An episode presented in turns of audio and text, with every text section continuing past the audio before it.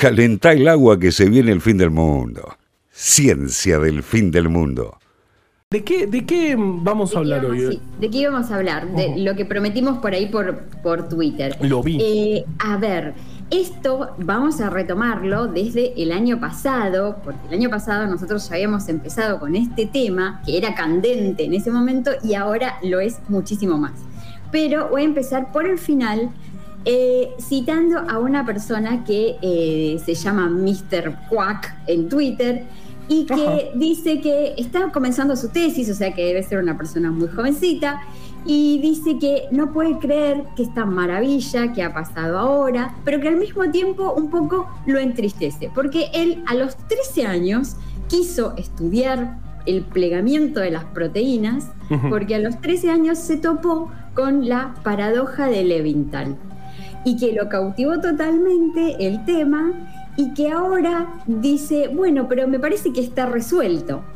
Entonces volvemos de vuelta a lo que decíamos en noviembre del año pasado, cuando eh, la gente de una empresa que se llama DeepMind, que pertenece al super gigante de, eh, Google, eh, dijo que había resuelto el problema del plegamiento de las proteínas ya estaba. Claro que, si, recordamos es lo que le da la función a las proteínas, cómo se, cómo se ponen en el espacio. Y si no lo recordamos, podemos ir a Spotify, Ciencia del Fin no, del Mundo. No, pero terminen de escuchar esto. Sí, después, después. Claro, Y después van a, ciencia, van a Ciencia del Fin ya del Mundo. Ya están en Ciencia del Fin del Mundo. Pueden buscar en el resto de los, de los episodios, buscan el de proteínas. El de proteínas. Claro, pero en este momento. ¿qué es, esto que, ¿qué, es esto que dice este, este pobre chico, Mr. Quack? De lo de la paradoja de Levinthal. Y, Levinthal es un señor que se dedicó a estudiar cómo se podían llegar a plegar, cómo podían llegar a establecer esta forma tridimensional las proteínas.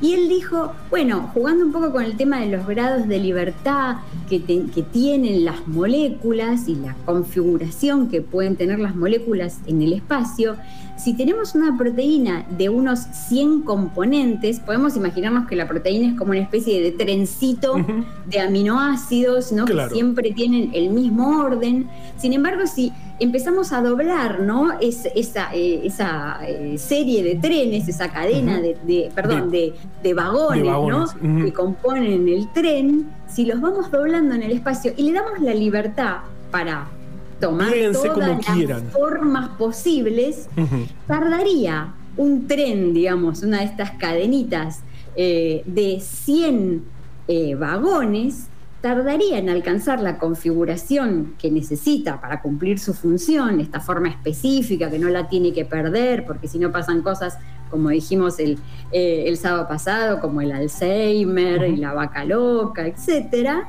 bueno, tardaría un tiempo mayor que la edad del universo. Ajá. Claro. Sin embargo, esto pasa en unos pocos segundos, milisegundos, nanosegundos. Claro, no, se pliegan, no, no para, para plegarse una proteína no es que prueba todas las combinaciones posibles, sino que rápidamente encuentra su forma estable. Rápidamente encuentra esa forma. Y en la célula uno puede decir, bueno, ok, en la, en la célula hay unas proteínas que se llaman bonitamente chaperonas, que ayudan ¿no? A que tengan esta forma. Claro. Entonces uno dice, bueno, listo, ya está, es eso, son ellas. Pero no, en agua pura también pasa.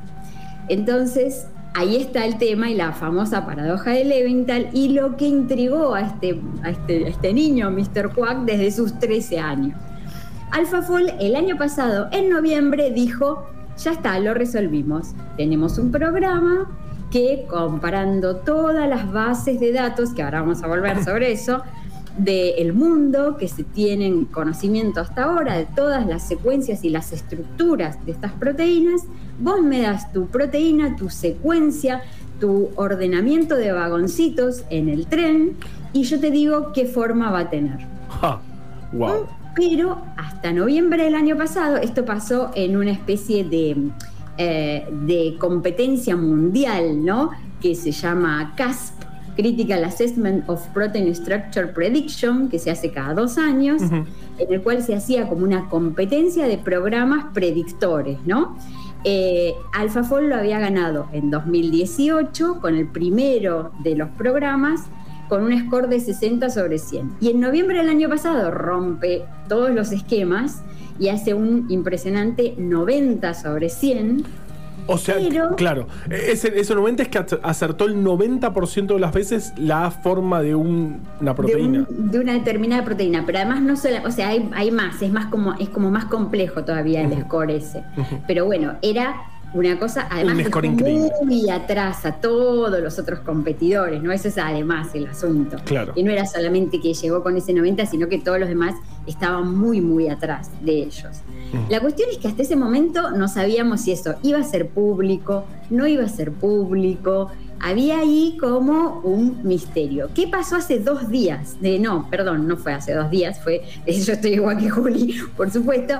Eh, fue el 22 de julio, sí, hace dos días. El 22 de julio sale la publicación en las redes, todas las redes sociales de esta empresa, DeepMind, que eh, se publica el paper en Nature y que, que- y que hacen ellos público el código y el uso del programa. Ajá. O sea que es libre para todos. Todo ahora es libre para toda la comunidad científica del mundo y para los que quieren jugar también y, explorar. esas- Claro, entonces yo me agarro una proteína imaginaria que es eh, este, este aminoácido, después este, después este, después este, después este. AlphaFold me dice más o menos se pliega así en el espacio con gran probabilidad de éxito. Esto es un sueño, esto, esto realmente estamos es en lo el que futuro. dice Mr. Quack. Es un sueño y al mismo tiempo es, pero che, yo venía estudiando esto de 150 otras maneras y resulta que me lo resolviste en serio. Es como, bueno, es una maravilla y mi vida al mismo tiempo ya no tiene sentido. más, o, más o menos así. Es como es, es cuando si soplás las velitas en el cumpleaños y se, y se te cumplen las tre- los tres deseos, después decís, uy, ¿y ahora qué hago? ¿qué Ya hago? está, ¿Ahora qué Mi vida deseo, dejó de no? tener sentido. Claro, es- esto es increíble porque para, para averiguar las formas de, de- de una proteína hasta hace poco, digamos, había que obtenerla realmente. Esto también hablamos en, en, eh, eh, varias veces ya, y, eh, lo pueden buscar, como ya siempre decimos.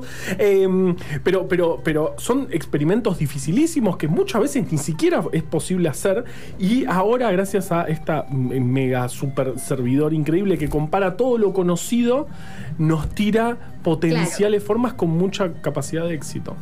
Hay mucho igual ahí como, como mucha tela para cortar, ¿no? Porque justo ahí mismo en el, en el, la- en el hilo de Twitter de, de que ellos dicen esto, bueno, el paper tiene eh, 16 páginas en Nature, lo cual es ¿no?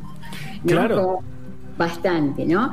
Y a su vez salió con un suplemento de 60 páginas, o sea, en donde están los códigos, eh, los algoritmos, bueno, impresionante. Es como que eh, de verdad hay mucha, De mucha, muchos datos. Hay. Eh, sin embargo, ahí mismo, en ese mismo hilo de Twitter, eh, salió también un- otra persona que se llama Mike Thompson y que dice, bueno, la verdad ellos lo publicaron ahora, pero porque había un código que aparentemente funcionaba mejor en un servidor web gratuito. Mm. Y entonces, este, esto dice, bueno, tan loable es como que no es. Si no hubiera sido por eso, probablemente no lo hubieran publi- no lo hubieran hecho público. Oh, yo creía en la humanidad. Ja, creías que, que eran todos solidarios, Yo creía como que la ciencia compartiendo era- ciencia era eso. Era como eso. si no tuviésemos una columna donde hablamos sobre cómo funciona el sistema de publicación científica y sobre cómo en realidad no es para nada abierta la ciencia. Claro, claro, es totalmente. Incluso El- el paper este en Nature tampoco Seguramente tenés que pagar para leer. O, o conseguir alguna, a- alguna cosa. Y de hecho, la persona que nos acerca todas esas cosas es una perseguida en, en Una el prófuga mundo. de la Una prófuga de la justicia. Sí, sí, Wow, sí, sí. qué- Tal qué- cual. Claro, claro. Y esto, Así es. Ujú. esto es parecido, ¿no? Yo no por, por ahí estoy equivocado, pero es, eh, esto usa inteligencia artificial y es similar a, a- a GPT-3, que es eh, una, una cosa que imita lenguaje humano.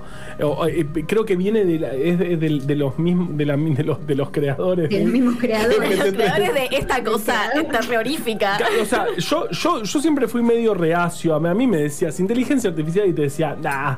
Hasta que leí el año pasado un artículo en, en el diario inglés The Guardian escrito por una inte- inteligencia artificial a la cual le dijeron, explica en lenguaje humano en tanta cantidad de palabras por qué la inteligencia artificial no va a destruir la humanidad.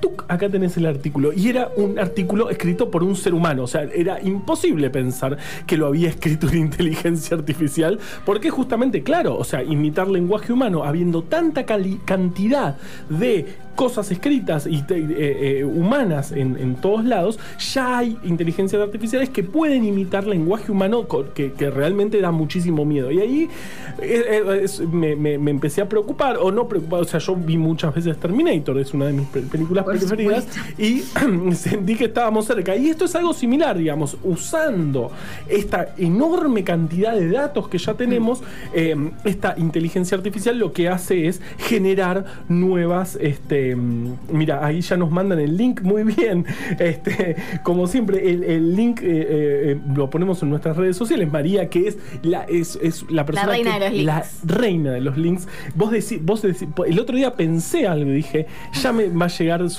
Y no pasó porque no lee mi pensamiento, pero ya próximamente. Este.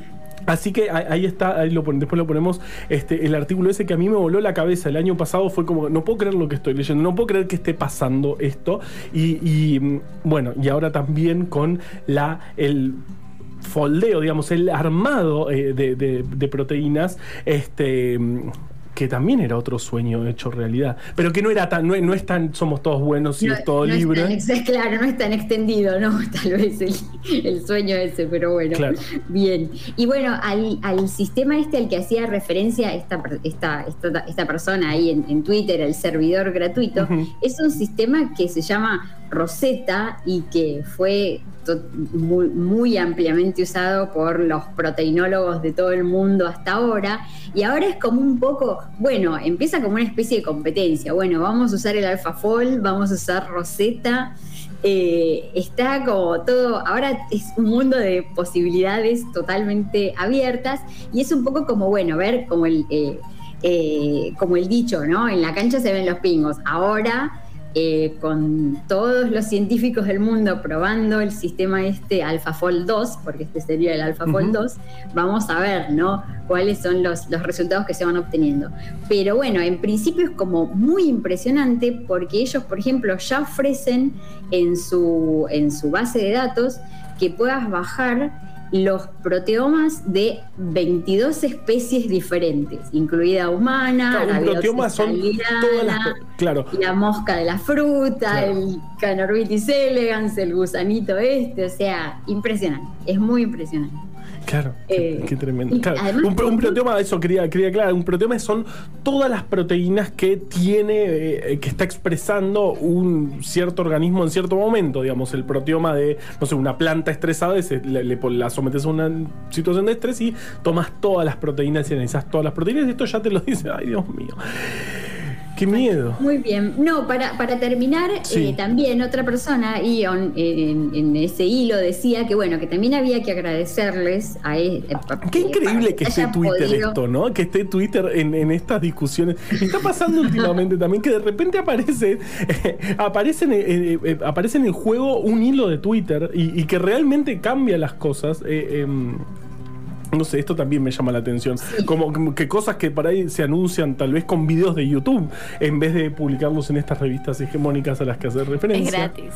Claro, es gratis. Totalmente, totalmente. Entonces, el otro. que- Sí.